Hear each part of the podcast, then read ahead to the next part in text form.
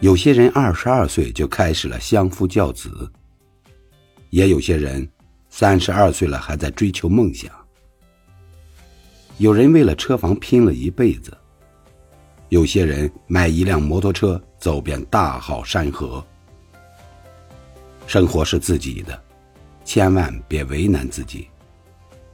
有什么样的能力，就过什么样的生活。并不是所有人都在早上八点钟起床。也别拿一碗面去衡量胃能不能装得下。有些人喜欢狼吞虎咽，有人喜欢细嚼慢咽。